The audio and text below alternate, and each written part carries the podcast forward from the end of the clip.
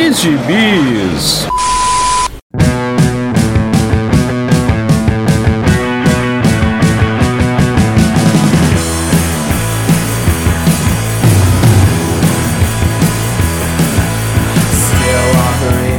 E aí, jagunçada, bem-vindos a mais uma edição do Pilha de Bis, o seu podcast semanal do site Arte Final. Acesse lá www.artefinalhq.com.br para todas as edições do Pilha de Bis, dos Sete Jagunços, do Omniverse e do A Pilha do Aranha. Nós estamos em todas as redes sociais, é só procurar por arroba ArtefinalHQ no Twitter, no Instagram e no YouTube. E nós estamos também no Deezer, no Spotify, no iTunes, no Google Podcasts e no seu agregador de podcasts favorito. Procura lá que todos os nossos episódios estarão disponíveis para você. E agora, além de comprar seus gibizinhos pelos nossos links da Amazon, você também pode nos ajudar mandando um Pix. Sim, você pode ajudar o Arte Final mandando um Pix de qualquer valor para artefinalhq.gmail.com. Eu sou o Marcos e aqui comigo estão Maurício Dantas. Eu quero dizer que o dia que esse programa vai ao ar é o meu aniversário, então me deem parabéns. E o nosso presidente de volta, Marcelo Miranda. Finalmente fui chamado novamente pro Pilha. Olha que. Mas é um, é um, é um sujeitinho, viu? Tá, incorporou o Dãozinho mesmo. Ah. Por isso que não sai o Hora do Espanto. O Marcelo Miranda é o Dãozinho Não, não, não. da Hora do Espanto. Eu aprendi com o melhor. E o Hora do Espanto não sai, assim como o Omniverso também não. Eu quero, eu quero reclamar aqui da a dupla desfaçatez desse começo de programa. Primeiro que fizeram pouco, quase nada do advento do meu aniversário. e segundo, a cara de pau suprema do senhor Miranda aí que ainda diz que a culpa é da gente, Marcos. Tá vendo? Isso é um absurdo. Meus parabéns, Maurício É, Dantas. Ah. quer dizer que nós subnuvilamos. Haha, hu, Ô Maurício, eu vou comer seu bolo. A chuvacaia ruim inunda. Subnubilamos o aniversário de Maurício. E também esse é o pilha pré-natal, como diria, estávamos dizendo em off, não é isso, Marcelo Miranda? É correto, esse é o pré-natal, que significa que a gente está acompanhando com bastante atenção o crescimento desse feto. A- a- o revestimento da pilha estourou. Exatamente. Maurício Dantas, você completa quantas primaveras? Pois é, Que ainda, deselegante. ainda é, deselegante. é edição comemorativa, viu, Marcelo? Porque é 40 anos. Eita! Olha olha, só. É por isso No que ano- o meu gibi de hoje é comemorativo também. Exatamente. Olha assim, olha aí. Vocês, nossos queridos ouvintes, inundem as redes sociais de Maurício Dantas com os efusivos parabéns que esse nosso nobre amigo merece. Inclusive, vocês pararam para pensar que quando Maurício Dantas nasceu, o- foi o ano que se comemoravam 20 anos do Homem-Aranha? Olha só que coincidência, não, é é mesmo? verdade? É apenas um, um garotinho ainda. Naquela época a gente ainda tava. é, a gente leía muitos anos depois essas histórias na teia do aranha, hein? É, veja você. Olha aí. Olha aí. Então, Maurício Dantas, em homenagem ao seu aniversário, que é hoje, nós vamos eh, lhe dar a honra de começar falando o que você leu até, até o dia do seu aniversário. Bom, eu não lembro o que foi que eu li nos dias do meu aniversário. Eu tinha um costume de fazer um desenho a cada aniversário. Pra ao longo dos anos ver a minha evolução. Só que aí nos últimos anos eu vi que eu tava piorando. Porque eu desenhava cada vez menos. É a idade, né? A idade chega, aí você fica com menos força pra segurar o, pin- o pincel, né? O, A brocha. Meu pincel veio a brocha e tudo mais, né? Já tá na, na época de fazer aquele exame temido, inclusive, né? Por muitos homens tóxicos Olha por só. aí. Mas não, eu vou falar de uma edição comemorativa também, que é a do Homem de Ferro, que acabou agora o ano do Christopher Cantwell, festejado Christopher Cantwell, escritor aí de ficção científica, celebrado por muitos, mas que, ao meu ver, fez uma, um ano decepcionante no Homem de Ferro. Ele tinha feito uma, um- uma mini, né, uma maxi série, duas edições do, do Doutor Destino, que começa muito bem, apesar de ter o, o Salvador La Roca, o Saul La Bosta, no, no teatro, mas ele começa muito bem e aí degringola assim lá pela terceira edição e aí você vê aquele corpo caindo por mais da escada por mais 12 edições ali até o final e é tipo um acidente de carro, sabe quando você, você não consegue parar de ver a, a desgraça acontecendo? Eu li todas as 12 edições por isso. E aqui no Homem de Ferro ele começa bem de novo, Marcos. E ele terminou agora nessa 650, né? A edição 25 do ano dele, e no número legado né, da Marvel é a 650. Esse gibi começou em 2020, né? Dois anos aí, pouquinho, 2019 para 2020, terminou agora mês passado. Já foi substituído por uma nova edição 1 que seguiu aí com uma nova equipe criativa. Vou comentar já já disso. Mas ele começa com uma história que, apesar de lindamente desenhada, desenhada pelo Cafu, não o nosso capitão da seleção, né? Para vocês que gostam de se iludir com a seleção brasileira, mas o Cafu, desenhista, que já fez muita coisa legal aí para Marvel, ele começa a, a mostrar um arco ali que o Tony Stark tá, tá quebrado de grana de novo, né? Que coisa original.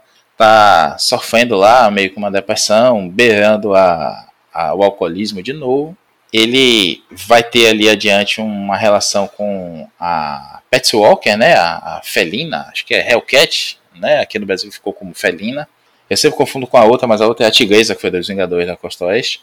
E ele chega a ter uma relação com ela, ele aparece o Korvac no meio da história também. O Tony Stark lá na frente vai ter poderes do Korvac também, ele se torna um, o Deus de Ferro, né, Iron God. E apesar das capas lindas e de um design maravilhoso de armadura que o Alex Ross fez, né, ele fez o design da armadura, a Mark 70, e a, as capas todas essas 25 edições, as histórias foram caindo, caindo, caindo, caindo. A arte do Cafu maravilhosa também, a constância, a forma como ele, ele desenha o Tony, as armaduras todas que aparecem. A gente vai ver aí o Tony se charfudando cada vez mais na brigando com os amigos, se queimando, virando essa história de, de Deus de ferro e se destruindo cada vez mais, fazendo merda. Diz assim: ah, o problema é que exigem demais de mim porque eu sou muito mais inteligente que todo mundo. Então pronto, todo mundo agora na, na área de Manhattan vai ter o QI absurdo de alto. E aí cada um começa a inventar uma maluquice diferente, aí os experimentos de um chocam com um dos outros. Cada um tem uma ideia mais alucinante que outra. É bem é, interessante, mas é, assim, ele tenta fazer uma, uma roupagem atual para alguns plots mais, digamos assim, da época do Michelini que eu acho que a ideia é boa, mas a execução é uma porcaria. Essa Mark 70 mesmo, que é pra ser o top, top, top das armaduras dele, é mais avançada e tudo, toda hora é quebrada, ele toma cacete de todo mundo, apanha direto, a armadura parece que é de latão e não com da, da liga mais avançada da Terra. Enfim, eu acho que ele tem ideias boas, mas a execução do Run em si, né, começa com com o Tony Stark na primeira edição ficando puto porque estão cancelando ele no Twitter. Nossa, o Tony Stark tá preocupado com o Twitter, gente. O Twitter. E daí Não, que, vai um. Que coisa antiga o Twitter. Né? Ninguém faz, se importa mais com o Twitter desde que o Elon é. Musk comprou. Que aliás. Se desde... fosse com o cu, né? Se fosse com, Não, mas o, é, com, com o cu. É... Mas o cu tá fora de moda já. Ele mal entrou e já tá fora de moda. Agora.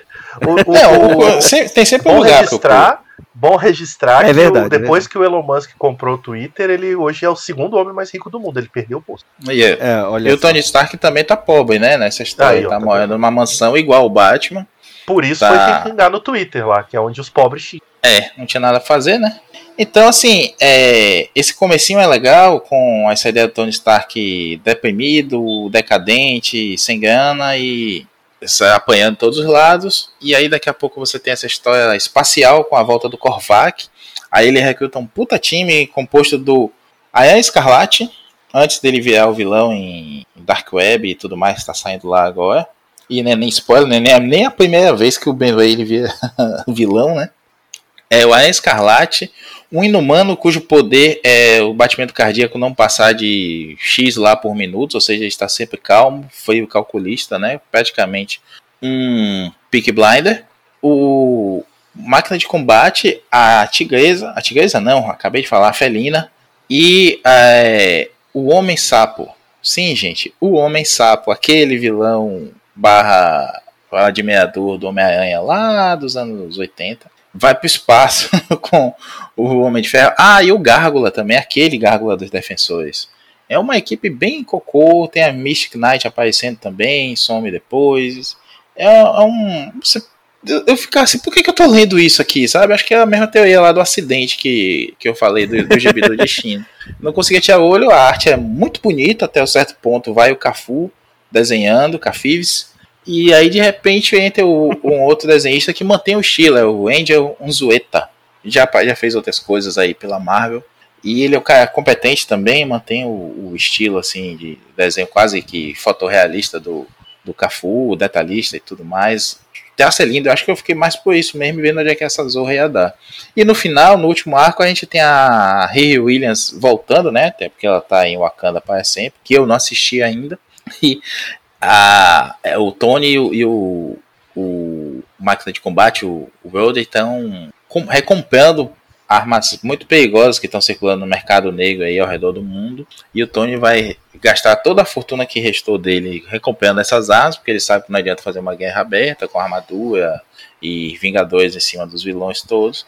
Até que no final ele acaba deixando o, os anéis do, do Mandarim com a Riri Williams, porque ela tá desvendando lá a energia dele e tudo mais. É um arco final até que tenta recuperar ali o fôlego, mas aconteceu tanta besteira que você olha assim, ah, tarde demais, sabe? Trocou a, o, na Fórmula 1, quando o cara finalmente troca o, pneu nas cinco últimas voltas, mas não tem como alcançar mais o primeiro, nem os cinco primeiros, é isso aí.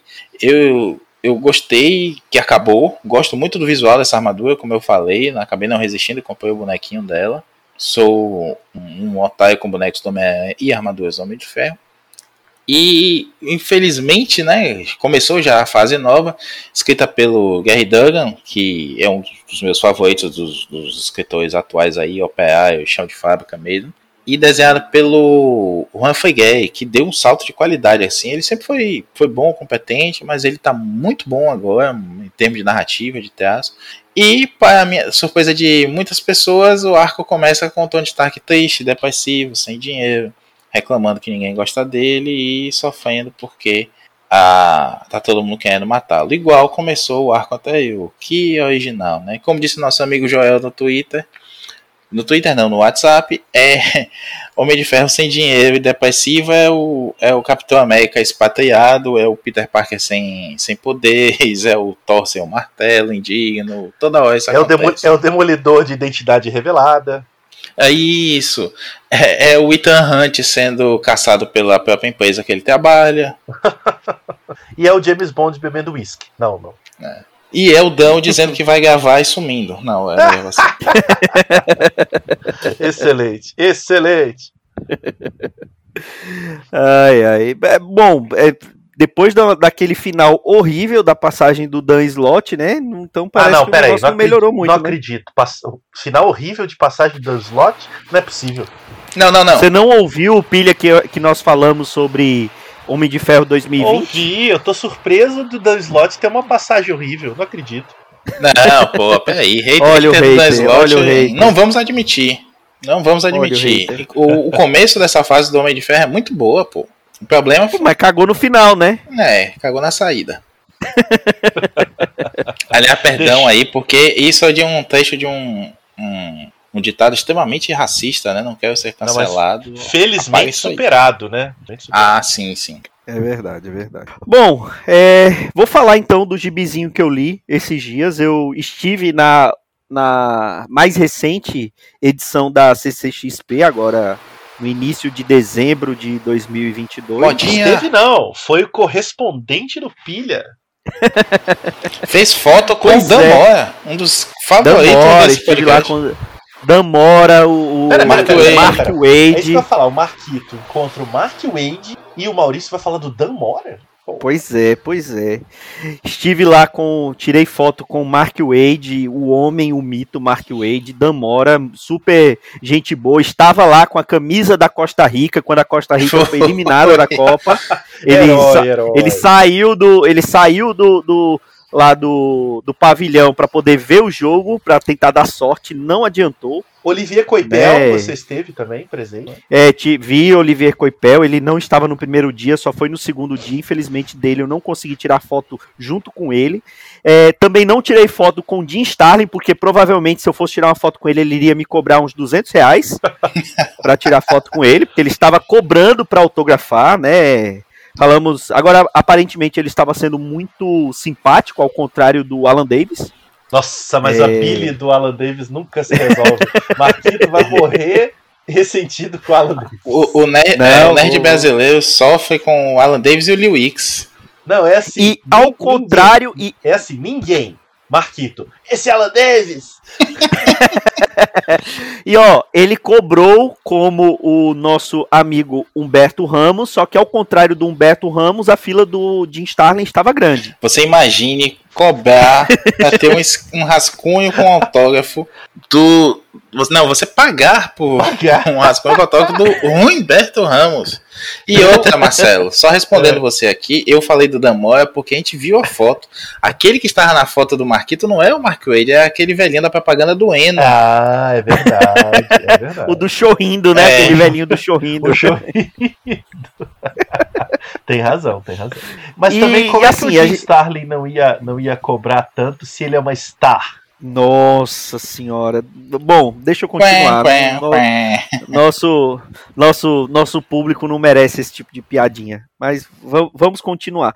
É, Marcelo Miranda já participou da CCXP em São Paulo, inclusive como convidado, né? Coisa que nós ainda não fomos como imprensa, o arte final. Então, você, amigo ouvinte, que quer ver o, o Pilha e o arte final como um correspondente fazendo mais e mais entrevistas lá, então compartilhe com seus amigos, siga nas redes sociais, né? Escute nossos podcasts. Dê lá os cinco estrelinhas no, no Spotify. Quem sabe aí no ano que vem nós seremos notados pela CCXP e conseguiremos uma credencial de imprensa para poder cobrir melhor o evento. Mas, assim, o, o Maurício já foi para de Recife, né? É um- numa escala menor, mas é, eles sabem que o, o bacana mesmo da CCXP, além de ver esse pessoal, que esses quadrinistas internacionais, é, é pegar lá do, o material nacional, né?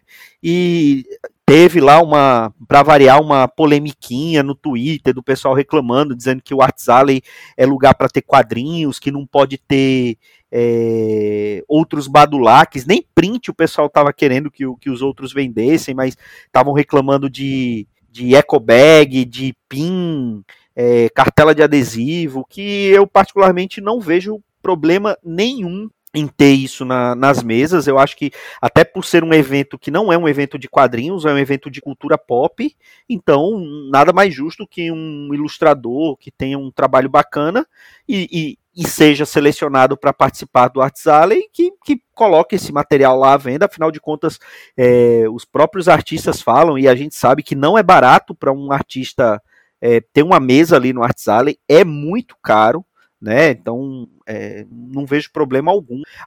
Tem uma iniciativa que eles colocaram, acho que desde a outra edição é, presencial que teve, foi em 2019, que é um álbum de figurinhas dos. é, dos expositores, né, dos quadrinistas ou dos ilustradores que é, participam do Arts Alley. Então, é, a princípio é uma maneira bacana da, daquela pessoa que não tá com grana para gastar lá na CCXP ter uma lembrança, um- uma artezinha de cada uma das pessoas, porque eles compram o álbum.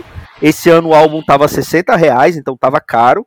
E aí eles iam de mesa em mesa pegando as figurinhas. Essas figurinhas não eram cobradas, eram eram dadas, né? Era de graça. Você só bastava ter o álbum. Pô, por 60 reais o álbum também, né, bicho? É, agora isso teoricamente seria para atrair a pessoa para a mesa e aí o artista conseguir fazer ven- ven- vender alguma coisa dele, né? Seja um quadrinho, um, um print. Eu particularmente do que eu vi, eu não vi ninguém que chegasse lá e pedindo uma figurinha e se interessando para poder ver o que tinha na, na mesa. Eu só vi o pessoal pedindo a figurinha. Então eu cheguei a perguntar para algumas pessoas se valia a pena, tal. É, alguns disseram que sim, outros disseram que, que assim, é, de cada, sei lá, cada 10 pessoas que chegava lá pedindo figurinha, ele conseguia atrair a atenção de duas, três, e quando conseguia atrair essa atenção, ele conseguia fazer uma venda, então. é, é, e, e quando vendia o próprio álbum, valia a pena, porque o próprio álbum acabava se pagando a- o que eles gastaram para poder estar no álbum, né? Então, é, enfim. Mas eu quero falar de um gibi que eu, que eu comprei lá agora, que na verdade ele não foi lançado na CCXP. Eu comprei, eh, esse já é uma segunda edição desse gibi. A primeira foi lançada em 2018, então eu comprei na CCXP de 2018, que é o Teocrasilha, do Denis Mello. Ele tinha sido lançado em 2018 de forma independente, deveria ser uma minissérie, né? Então não não está completa em 2018. E no ano passado e esse ano agora 2022, ele conseguiu completar é, a história lançando pela editora Universo Guará, que a gente já falou aqui daquela, é, daquela iniciativa que eles publicaram, aquele álbum é, o Almanac Guará, que foi uma publicação mensal, né? 12 edições, um formatinho, capa. É, é, capa não, é lombada quadrada, que eles fizeram uma assinatura própria no site. Eu elogiei várias vezes aqui a iniciativa, porque eles não fizeram por, através de financiamento coletivo, né? Teve essa, essa assinatura, mas que só era cobrado conforme o envio, e eles conseguiram é, completar a primeira temporada que eles prometeram, que eram 12 edições. Então, eles lançaram é, agora esses álbuns Teocrasilha do, do Denis Mello. Eu comprei os três volumes de uma vez lá na, na CCXP e li o primeiro volume, né? Reli uma parte, porque é, esse primeiro volume, metade é o que tinha saído nessa edição de 2018 e a outra metade era inédito para mim. E ele conta uma história de, o, de, um futuro distópico na época, né? Essa, segundo o Denis, essa história foi bolada lá em 2016, 2017, do Brasil virar uma teocracia ele, ele escreveu essas histórias ali embalado naqueles protestos de, de a partir de 2014, né, até culminar no, no impeachment da Dilma lá em 2016, e ele, ele vendo uma ascensão de uma extrema direita e de, um, de uma bancada da palavra, que é esse o, o termo que ele usa na, na, no gibi, e, e que acaba culminando com a eleição de um de um personagem chamado Capitão Malenda e que quando foi para a reeleição desse Capitão Malenda há um golpe, um alto golpe e o Brasil passa a ser governado por uma é, por um regime teocrático, que é uma, uma bancada de pastores que acaba definindo é, definindo o, o, os rumos do Brasil e o Capitão Malenda acaba sendo é, se tornando um, o chefe supremo das Forças Armadas e respondendo só essa essa junta de pastores, né? E é engraçado porque isso foi lançado ali no começo de 2018 e, e agora depois de quatro anos do, do governo do inominável imbrochável é, a gente vê que não era, um, não era uma coisa tão exagerada o que o Denis Mello escreveu. Eu até perguntei para ele na hora que eu, que eu passei na mesa dele para poder comprar, né? Eu falei, vem cá, você é, com uma bola de cristal, alguma coisa assim? Ele falou, ele até brincou falando assim, não, os roteiristas do Brasil que, que copiaram de mim e tal. É, ele, ele, ele brincou, mas assim, é basicamente um, ele conta essa, essa história e, conta a história de uma resistência, né? De é, teve, teve um princípio de guerra civil antes de chegar no ponto que a história começa, que aí esse, esse regime teocrático já está já tá bem estabelecido, né? É, homens só podem é, se vestir com roupas sociais, mulheres é, saias até a, a, na altura da canela, é, não pode mostrar nada além de pulso, uh, blusa abotoada até o pescoço, de, se possível usando véu, é, enfim. E ele conta a história de uma resistência, né? Que, que a princípio eles lutavam, era uma luta armada, só que eles meio que desistem de lutar contra esse sistema, porque é, muita gente já tinha morrido, e eles decidem é, é, criar uma sociedade autossustentável, né? Eles tem um, uma área assim no meio de uma floresta, então eles montam uma, uma comunidade lá e acabam recrutando quem eles acham que pode participar, tal, que, que faz parte daquela, daquela comunidade, e aí conta toda a história por trás daquilo. A, a resistência tem milícias que, que lutam contra eles, né, e que eventualmente acabam descobrindo essa, essa comunidade secreta, né? E, e, e, aí tem um confronto, e aí eles acabam é, é, se extremando cada vez mais. Quando eles querem uma coisa pacífica, depois que eles sofrem um ataque, aí eles passam também a, a ter uma coisa mais beligerante, né? Para se defender, e, e tem muita. É, é, muito rancor, muito ódio envolvido. E assim, eu lembro que quando eu li esse gibi em 2018, quando eu comprei lá na CCXP de 2018, eu acho, eu não sei se eu cheguei a comprar na CCXP ou eu, ou eu apoiei ele no Catarse e peguei na CCXP. Eu acho que foi isso. Que eu conheci o trabalho do Denis Mello através de um, de um outro quadrinho nacional escrito pela Ana Recalde chamado Bela Dona, que é um quadrinho de terror que ele desenhava só. E aí eu gostei do, do trampo dele e resolvi é, apoiar o Teocrasilha. E aí não, nunca tinha lido o final da história e resolvi comprar agora. Eu só li o primeiro volume dessa de três que ele lançou pela é, editora Universo Guará. E, cara, é, você lê aquilo e quando você lembra de tudo que aconteceu no, no, governo agora, que está acabando, graças a Deus, eu espero que realmente acabe, e, e tudo que poderia ser, que a gente está vendo ainda com, com esse bando de maluco prostrado na frente do, do, dos quartéis e depois do que aconteceu em Brasília agora na, na diplomação do Lula e tudo que ainda pode acontecer, mas o que poderia acontecer num eventual, num eventual segundo mandato Bolsonaro, você para e pensa, cara, eu achava que era exagero, mas é, eu tô vendo que não era tão exagerado assim. Isso aqui podia muito bem acontecer com o decorrer do, do tempo se a gente tivesse chegado a um, um segundo governo Bolsonaro. Então é, é, um, é um, um soco no estômago e, a, e, ao mesmo tempo um choque de realidade, um gibi que era para ser uma ficção, que a, e que a princípio ainda é uma ficção, né? Espero que ele não seja classificado daqui a um tempo como algo premonitório. Fiquei arrupiado. Vale muito a pena. Muito Se você não, não conhece ainda, procura o trabalho do Denis. Se é, eu tiver conheço, como ir atrás dessas edições. Conheço Dona, né? Que você citou aí da Ana. Sim. Então, muito legal, muito legal saber. É, eu, então é isso. Eu não consigo acompanhar muito os gibi nacionais.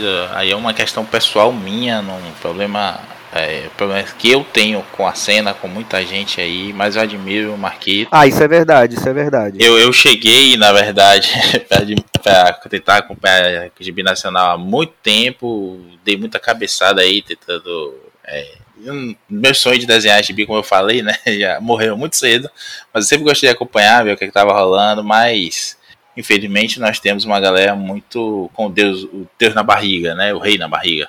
Enfim, e isso acabou me afastando aí. Não estou dizendo que é o caso do desse autor em específico, nenhum autor específico que a gente já falou aqui, não. Até porque senão eu já tinha bombado a cabeça do cara aqui no programa mesmo. Não é isso. Por exemplo, essa iniciativa do, do Almanac Guará, que o Marcos fala que é bem legal. Acho, admiro mesmo, não é ironicamente, não admiro como você acompanha, Marcos, vai atrás mesmo, essa coisa de do, apoio no Catarse e tudo mais. Agora eu acho que o que não tinha que acontecer nesses, né, nesses artistas é, é, ter essa gentezinha boçal, né? Deixa a galera ter o gibi, fazer o gibi, o, o imãzinho de geladeira e tudo mais. Não gostou, não compra, não tá tirando espaço de nenhum. Pois é, pois, pois é, essa, isso, não essa discussão é aquela coisa, parece que a pessoa não, não, não, se, não, não se garante no próprio trabalho e fica botando a culpa nos outros, que fala assim, ah, a pessoa ia comprar aqui o meu gibi, mas gastou dinheiro com, aquela, com aquele print. Cara, não tinha, eu, é, assim, eu vou falar não tinha, mas eu vou estar tá mentindo, tinha. É, tinha gibi autoral, que é a iniciativa lá da, da Conrad, de, do, do, de quadrinho, quadrinho nacional barato, né? Que é a partir de R$ 9,90. Mas se você vê R$ 9,90, um gibi de 30 páginas, preto e branco, formatinho, não, não é tão barato assim. Mas assim, é mais barato do que a maioria das coisas lá. É, você a, a, o ticket médio, talvez o, o, preço médio do, do gibi lá no Arts Alley era de 50 reais. Era muito difícil você achar um, um gibi por menos de 50 reais lá na, na é, lá na CCXP, no, no, os gibis independentes. Era muito difícil mesmo você achar um, um gibi barato. Então, às vezes a pessoa tá ali, é, gastou uma, pegou, comprou ali o, o, o, o ingresso, né? Que, que, também não é barata a credencial para CCXP. Dividiu ali em 10 vezes é, não, e não tá com grana para poder gastar, comprar o que, o que, quiser e o que puder lá no, no Artsala. Então você acaba tentando levar o, uma lembrança para casa, uma arte. Então qual o problema de comprar um print? Ó, um print só... tava 10 reais, 20 reais. Só reclama de Badulac do coleguinha quem não se garante no soco, sinceramente. não, só que aqui isso me parece aquela história do, do imigrante roubando o, o emprego, né? Do cara que é Pois é. Que é formado, que tem a capacitação, que, que conhece o mercado, mas é o imigrante que está roubando o emprego dele. Pelo amor de Deus, né? Garanta no seu trabalho aí no soco, segundo Marcelo Miranda. É. O pessoal tem que trabalhar mais e parar de reclamar no Pois é. é, e só quero e dizer assim, isso, né? Até fazendo o link aí com, com o, o gibizinho, eu gostei dessa, né? O, o Capitão Malenda, né? A gente tem o mito, ele tem uma lenda e tudo mais. É, chega desse mimimi, desse chorou, vai ficar chorando até quando? É. Tanto é os verdade, artistas, é os artistas chorentos aí, quanto para esse povo maluco na porta do quartel. Exatamente. Pois é. E você, Marcelo Miranda, o que que você, qual, qual é o, o gibizinho comemorativo em comemoração ao aniversário de Maurício Dantas? Pois é, no aniversário de Maurício Dantas, eu acho que nada mais justo do que comemorar, comemorar não, né? Falar de um outro aniversariante que é o Peter Parker, que nasceu 20 anos antes do nosso Maurício Dantas. Ele é de 1962, né? Então, se Maurício está fazendo 40 anos, Peter Parker está fazendo 60 anos. É, vai tapar. É caiu. Ô Peter Parker, eu vou comer seu, seu bolo. bolo. Mas aí, mas aí, e aí, claro, 2022 foi um ano de várias celebrações, edição especial, novas fases mensal americano, muita publicação no Brasil, etc, etc. E como é tradição na, nesses períodos celebratórios, as editoras dão ali um golpezinho para adiantar a, a, a, numeração original dos seus primeiros, né? E a gente teve em 2022 o lançamento da Amazing Spider-Man número 1000, que, que, completou aí, né? Foi, foi a, a primeira revista solo do Homem-Aranha. Ela, na verdade, ela é de 1963, mas para puxar o, aniversário, eles comemoraram a edição número 1000, né? Mesmo que ela de fato vá completar 60 anos em 2023, né? O personagem é de 62, como todos sabem, mas a, a revista é de, é de 63. Então, essa edição foi publicada nos Estados Unidos e ela teve um lançamento recorde aqui no Brasil. Ela é de outubro de 2022 e a Panini, numa ação conjunta com a Marvel aí, publicou por aqui, é, eu acho que novembro, novembro ou dezembro, porque eu comprei recente. Então, é novembro, edição de capa novembro de 22, um mês depois. Então, claro, isso prova que né, é possível. É, yes, we can ter edições bastante atualizadas, basta você querer. É, no caso, a Panini, né? E a edição saiu aqui na número 44 da mensal do Homem-Aranha, o espetacular Homem-Aranha, número 44, com o, né, a capa original, escrita edição especial comemorativa e a logozinho de 60 anos, que está sendo utilizada para comemorar o aniversário do nosso amiguinho Peter Parker. É, bom, como o Pilha né, cansou de cobrir, né, o Marquito aí, Maurício especialmente, Vitor, saudoso em memória, Vitor participou também de algumas edições do Pilha, falando desses números mil, né, teve no Flash, Teve de quem mais? Lanterna Verde. É, não, Lanterna não, né? Acho que Flash foi. Oh, teve um monte. É, Action Comics, né? Detective Comics. Tudo isso vocês cobriram muito bem. Mulher Maravilha, Mulher Maravilha Robin. Isso. Acho que até Robin a gente falou. Teve tudo comemorativo. Alguns eram edição mil, outros eram aniversário. Mas o que. De 80 que, anos, isso. Isso. O que junta tudo são as datas, né? Comemorativas e o fato de ser edições de antologia, que reúnem vários autores, desenhistas, escritores, em torno de pequenas histórias fechadas, né? São, são one-shots, né? Curtinhos ali na mesma edição, que celebram a memória aí desses, desses, dessas décadas dos personagens. Então, Homem-Aranha não foi diferente, a edição número 1000 reúne é, eu acho que são uma, duas, três, quatro, cinco, seis, sete, oito historinhas, né? Curtas de oito a dez páginas. Só que, e aí vem a, a grande decepção aracnídea, é que as histórias são muito fraquinhas, muito qualquer coisa. E parece uma sabotagem do nosso já, né, Maurício, tão adorado editor aracnídeo, Nick Lowe, o homem que, depois de Bolsonaro, é o que a gente mais quer ver longe. Fora Nick Lowe! Fora Nick Lowe, vamos parar, pra, vamos na porta dos quartéis americanos e pedir fora Nick Lowe. É, que já está há alguns anos aí editando Homem-Aranha e fazendo uma série de cagadas, não só em termos criativos, mas em termos editoriais. Não vamos gastar tempo com isso, não, mas volta e meia saem erros grotescos de, de, de edição, de referências, então é um trabalho bem complicado. E não sei porquê, mas essa edição número 1000 parece uma sabotagem assim com o personagem.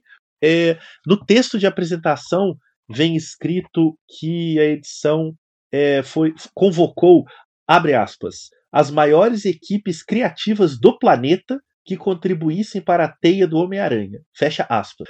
Marquito, eu vou falar aqui três nomes e você vai me dizer o que você sabe sobre eles, tá? Manda, manda. Tá, vamos lá. Eu vou falar os três e você me diz. Armando Iannucci, Ho-Chen Anderson e Rainbow Rowell. Me diz alguma coisa deles, Marquito. N- que tem nomes horríveis. Epa, a Rainbow É Rowell tá fazendo aquele run da Mulher Hulk que a gente falou, Marcelo, no, no pilha Pocket. Claro, um run absolutamente memorável, Ah, sim. histórico, que, que Mas assim, e, e assim, e, a- e altamente ligado com o Homem-Aranha, não é verdade? exato, Não, não. exato. Aí eu concordo. Inclusive, Marcelo, é, eu lembro da divulgação na época que estavam anunciando isso, assim, dizendo que ia ser só nomes é, estoiadíssimos, é, só gente grande, assim, né? E eles ficavam soltando alguns nomes grandes, um, um por dia, só que aí depois de três dias Só só. se fala em outra coisa. Exatamente. Só se fala em outra coisa. Aí, não, aí falou, falou do slot, ó, quem imaginava, Isso, né? Aí falou do Gamer, ó, Isso. aí falou do Hickman, ó, aí depois foi só ladeira abaixo e todo mundo. Não, não, os ainda famosos Kens. O Kurt Busiek, né? Vamos Ah, sim, tem o. Music também, é verdade. É. Depois, meu amigo, é, é, fim, é fim de feira, assim. É, Vou falando rapidamente aqui, né? Olha só, são as histórias é o seguinte: Anthony Falcone e Michael Cho com Michael Cho. né? O com, quando eu disser com, é o artista, tá? Dan Slott com Jin Xiong. Armando Iannucci com Ryan É. Stegman. Rainbow Rowell com Olivier Coipel, amigo de Marquinhos. É, O Jin Cheong tava aqui também. Eu também Aí, peguei ó, um autógrafo, pronto. um printzinho dele. A equipe do Homem-Aranha Mil inteira estava aqui. É, Roche Anderson com Giuseppe Camuncoli, né, que desenhou por muito tempo aí É. o Superior Homem-Aranha. Kurt Busiek, nosso, um dos nossos favoritos aí desse podcast, com Terry e Rachel Dodson, um casal importante. E aí, né, as estrelinhas, Jonathan, Rick, Jonathan Rickman, Jonathan Rickman, Jonathan Hickman com o Marco Chequeto, né, que é conhecidinho aí, e o Neil Gaiman com o Steve McNiven. É, é assim, tem uns nomes fortes, óbvio, mas, e aí vem uma questão pessoal.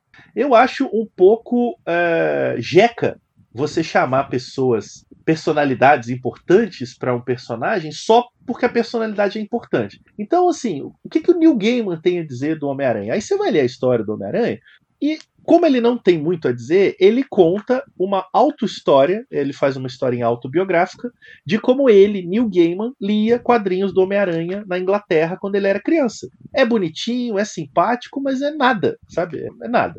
É, o caso do Jonathan Hickman, né? Pô, cara bombadaço, Jonathan Hickman. Aí ele vai escrever aqui uma história do Homem-Aranha.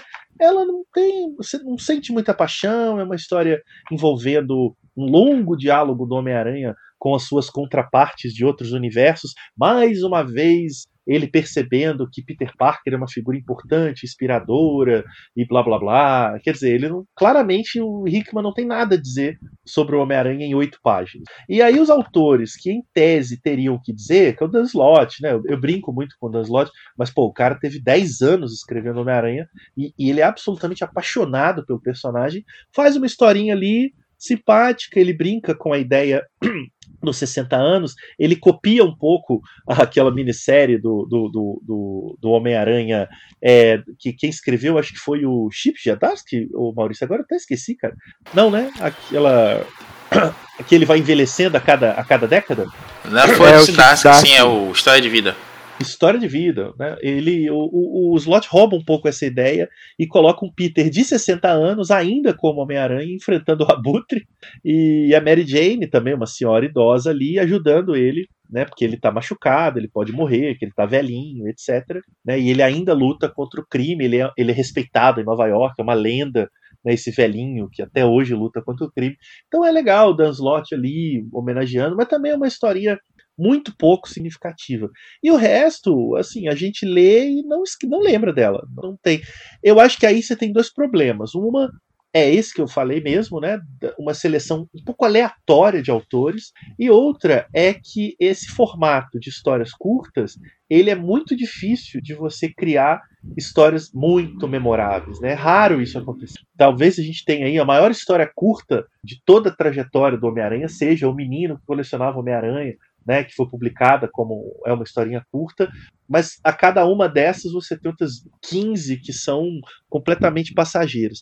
E no caso da Maisie Mill, elas são preguiçosas, né? Basicamente são histórias muito pouco inspiradas. Inclusive me incomoda muito que boa parte delas não seja sobre o Peter, seja sobre outros personagens, e o Peter aparece ali meio de, de soslaio, seja como figura inspiradora, que até aí tudo bem, mas você tem uma história, por exemplo, chamada Aracnofobia, que é escrita pelo Roche Anderson, que é sobre uma personagem que sofre trauma de aranhas, ela e é tudo em torno dela, em torno dela, e no finalzinho lá aparece o Homem-Aranha, salva ela e ó, ela descobre que as aranhas não são tão ruins assim. Quer dizer, aquilo não, não tem nenhum interesse, né? Não, não tem nenhuma conexão.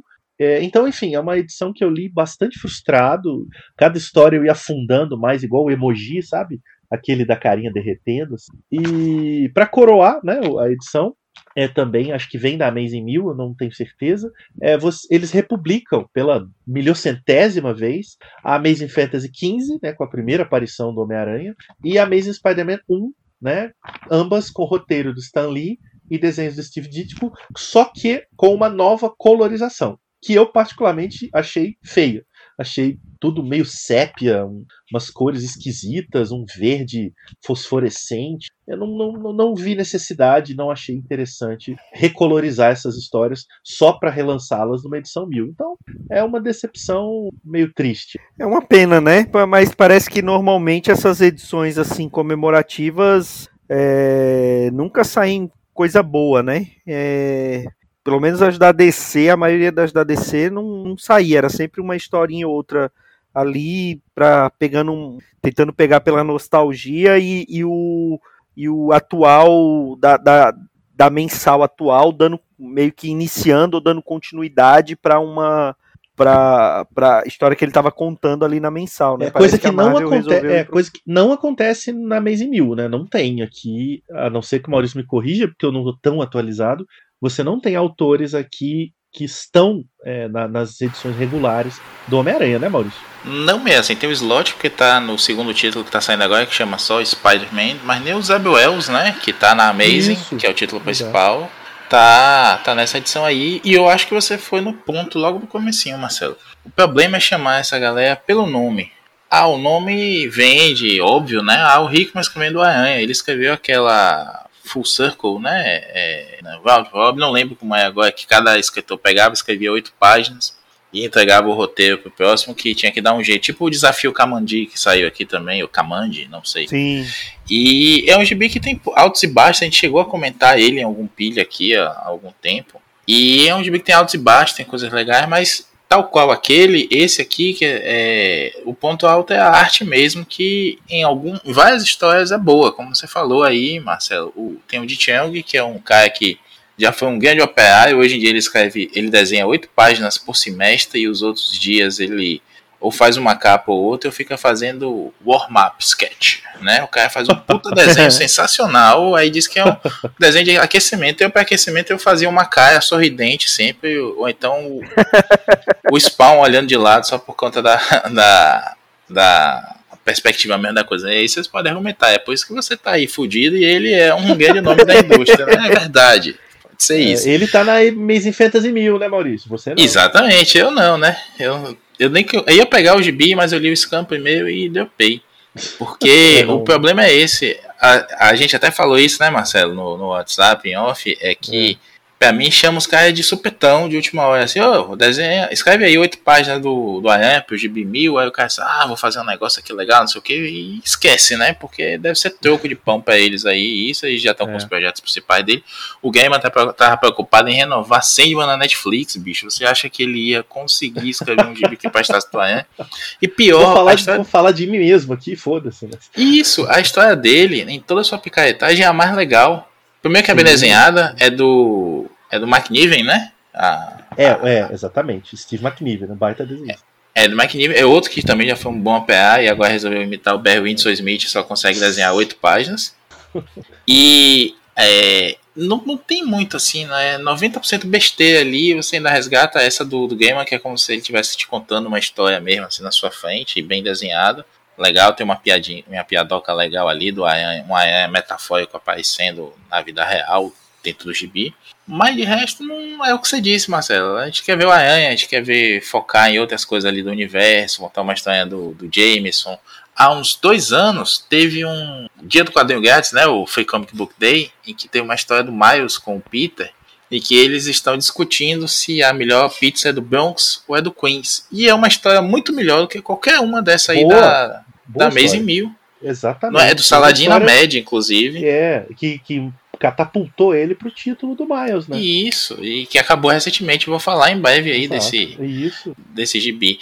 Eu acho que, o, pra mim, o mais legal é quando você tem uma edição comemorativa que ou começa uma fase nova, ou conta uma história fechada legal, ou encerra um arco, né? Tipo, é, a, a Amazing 600 foi aquele gibi sensacional do Octopus, né? Que ele tá lá, o canto, ele tenta Sim. fazer um, um canto do Sigen lá, porque ele tá morrendo. A- o, o Slot desenvolve aquela ideia de que o Aranha bateu tanto nele que o corpo dele tá desistindo.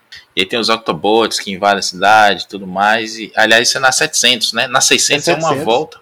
A 600 é. uma volta do Octopus, que também é genial. É um gibi assim que você lê na ponta da, da poltrona, porque o Slot sabe fazer essa coisa assim, botar um ritmo eletrizante no gibi. É, na 400 da Amazing a gente teve o, o Demates matando a Tia May, por exemplo. Enfim, gente, se você pegar aí essas edições redondinhas de Amazing, você tem muita coisa legal e as melhores são essa é double size, beleza, mas tem pelo menos 20 páginas de uma história ali contando uma nova fase ou encerrando ou com um grande acontecimento, algum momento do Aranha.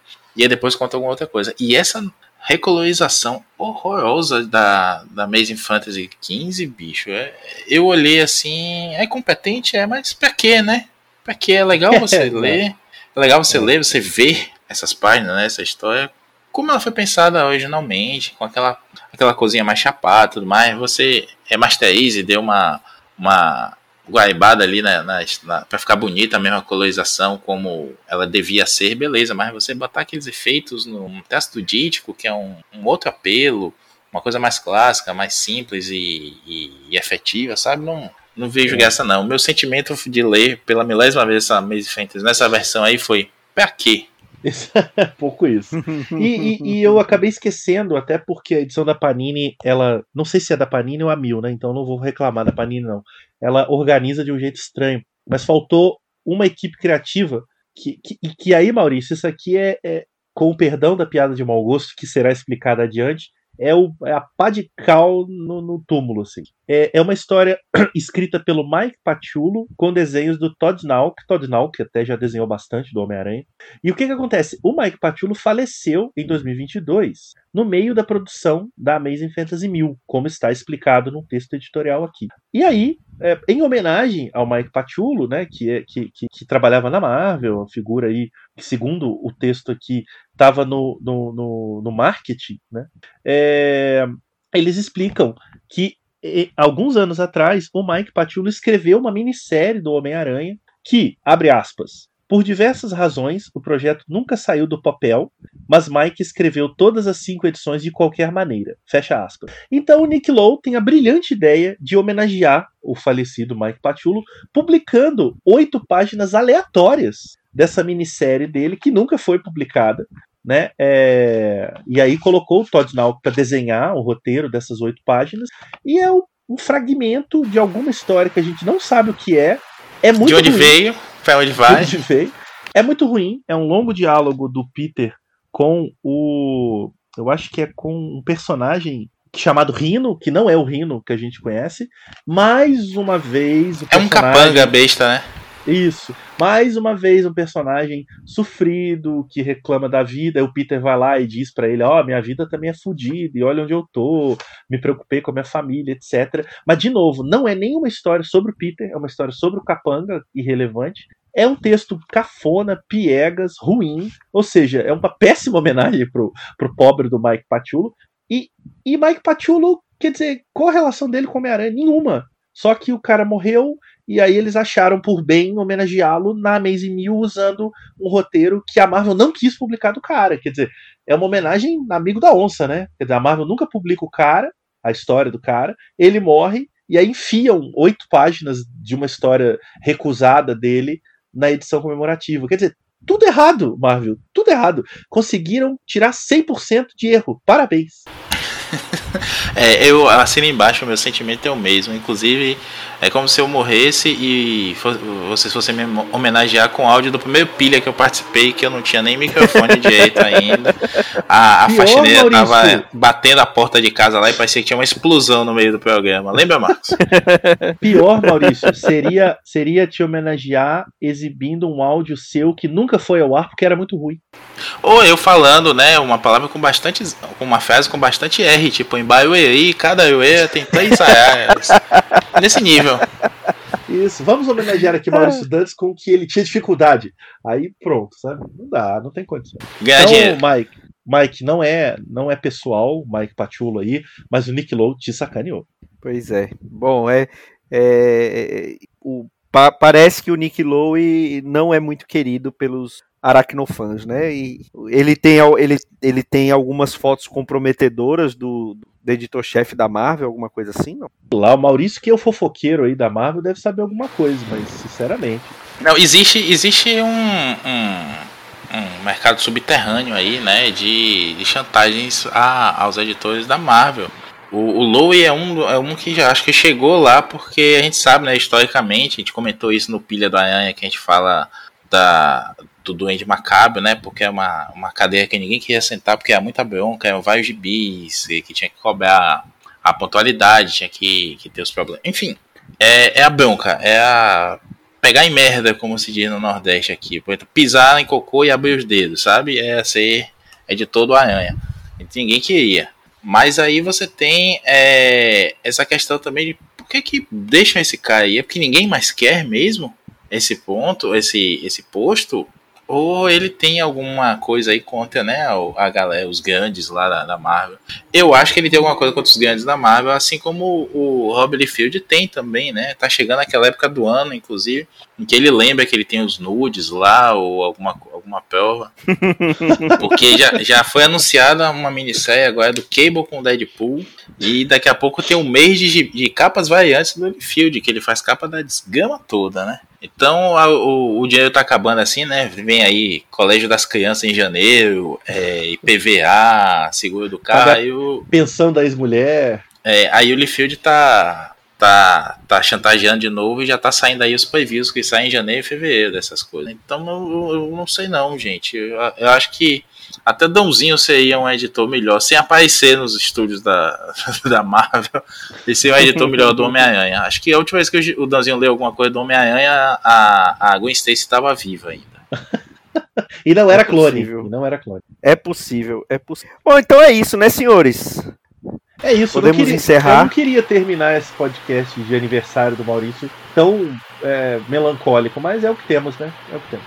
Ah, então deixa eu fazer uma, uma gracinha aqui. Aproveitar esse podcast pré-natal. É uma coisa que eu, que eu queria até ter falado, não deu tempo. Né? Participei da Viada Nerd aqui em Salvador, patrocinada lá, né, pela por editoras, mas organizada pelo nosso amigo Rafael Maifre, lá do, do Mega Hero e Mega Power. E a, foi meio abrupto o final também, tinha o tanzinho do Papai Noel passando no shopping, essas coisas, eu não pude falar. Mas é, tem essa campanha de 10 gibis de presente, eu gostaria de dizer que doem gibis de presente também. Eu me mudei agora para Salvador, já estou falando aqui da, da primeira capital, e deixei um monte de gibi lá numa, numa biblioteca pública de Recife. Não estou falando para me gabar, não, mas queria dizer só pelo exemplo e que vale muito a pena. Assim como um dia eu cheguei na, na, na biblioteca do meu colégio lá, recém-alfabetizado, e além de Turma da Mônica, tinha uns gibis do Aranha e dos Transformers, mais dos Transformers. Tinha um ou dois do Aranha. E aquilo abriu minha mente, assim, para gibis para além de Menino Maluquinho, Turma da Mônica, que eu já lia eu pude fazer isso agora, né? Achei bacana quando o cara falou: ah, que sai muito de bi, pode trazer o que você tiver aí, porque a criançada adora mesmo. E eu vi assim, né? Os molequinhos lá pegando gibis, já tava com aquelas coisas na época de Renato Sombrio, uns gibis antigos. Agora eu levei lá uma porrada de coisa da Salvate. Fiquei imaginando se esses moleques, eles vão gostar tanto disso e quando aparecer coisa mais velha daqui a 20 anos, eles vão ter um podcast e vão reclamar tanto do que tá saindo no gibi. então, sigam esse exemplo, assim, não por mim, não tô me vangloriando, não é isso não, mas é porque é legal você imaginar, né, que aquele gibi que tá parado, que tem 10 anos que tá no plastiquinho na sua prateleira, na sua pilha, né, Marcos? Que você só tira é foto no, no Twitter e tudo mais. E você não vai ler ou reler aquilo nunca mais. Eu mesmo estava acompanhando só o que eu já tinha lido em scan. E aí eu já li em scan, eu olhava assim, ah não, vou ler outra coisa. E nunca lia nada. Então me desfiz aí, fiquei só com o meu essencial mesmo, o que eu acho que eu quero carregar. Quis carregar, né, por 800 quilômetros de Recife para Salvador. E a, acho que é um, uma forma bacana assim, da gente renovar também nesse final de ano, nesse espírito natalino bonito. O próximo pilha já vai ser depois do Natal, então fique com essa mensagem Pai Natal. e com essa mensagem que é, realmente vale muito a pena, se puder, faça uma doação, leva numa biblioteca, num, numa lar de crianças, num orfanato, é, que tenha condições de receber esses, essas, essas revistas, leve, que vai ser bem bacana mesmo. E é isso. É, Feliz Natal, Marcelo Miranda. Estou limpando as minhas lágrimas depois desta bela fala de Maurício Tantas. E desejo, desejo a todos um excelente Natal e um ano novo realmente espetacular. Mais espetacular que a Amazing Fantasy 1000, porque afinal de contas, tchau Bolsonaro! Maurício Dantas, feliz aniversário e feliz Natal. Obrigado, feliz Natal para você, para todos os nossos ouvintes. É, muita rabanada, doem gibis, leiam gibis e estejam aqui semana que vem se sobreviverem à noite de Natal. Eu demorei um pouco a entender que você estava falando rabanada. Até o rabo, até a última sílaba eu falei, que isso? Menino, que é espírito de Natal. Peraí, meus cabelos grisalhos, meus 40 anos, eu não posso mais fazer essas coisas, essa, esses xixi jocosos. Ah tá, a piada, né? Porque a rabanada tá liberada. Opa, vem de, vem de zap aí que a gente negocia. e é isso queridos ouvintes, um feliz Natal para você, para para quem lhe for da família, como diria Moção. é, feliz, feliz Natal, é, de muita prosperidade, de muitos gibizinhos também. E esteja aqui na próxima semana com mais um Pilha de Bis. Um grande abraço e tchau.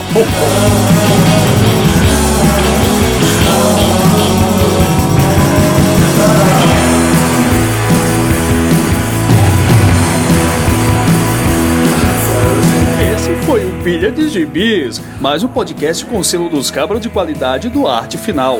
Gostou do que ouviu aqui? Compartilhe e acesse o site, tem muito mais conteúdo de qualidade esperando por você. Vai comprar seus gibis na Amazon? Compra acessando os nossos links, você vai ajudar a manter esse trabalho. www.artefinalhq.com.br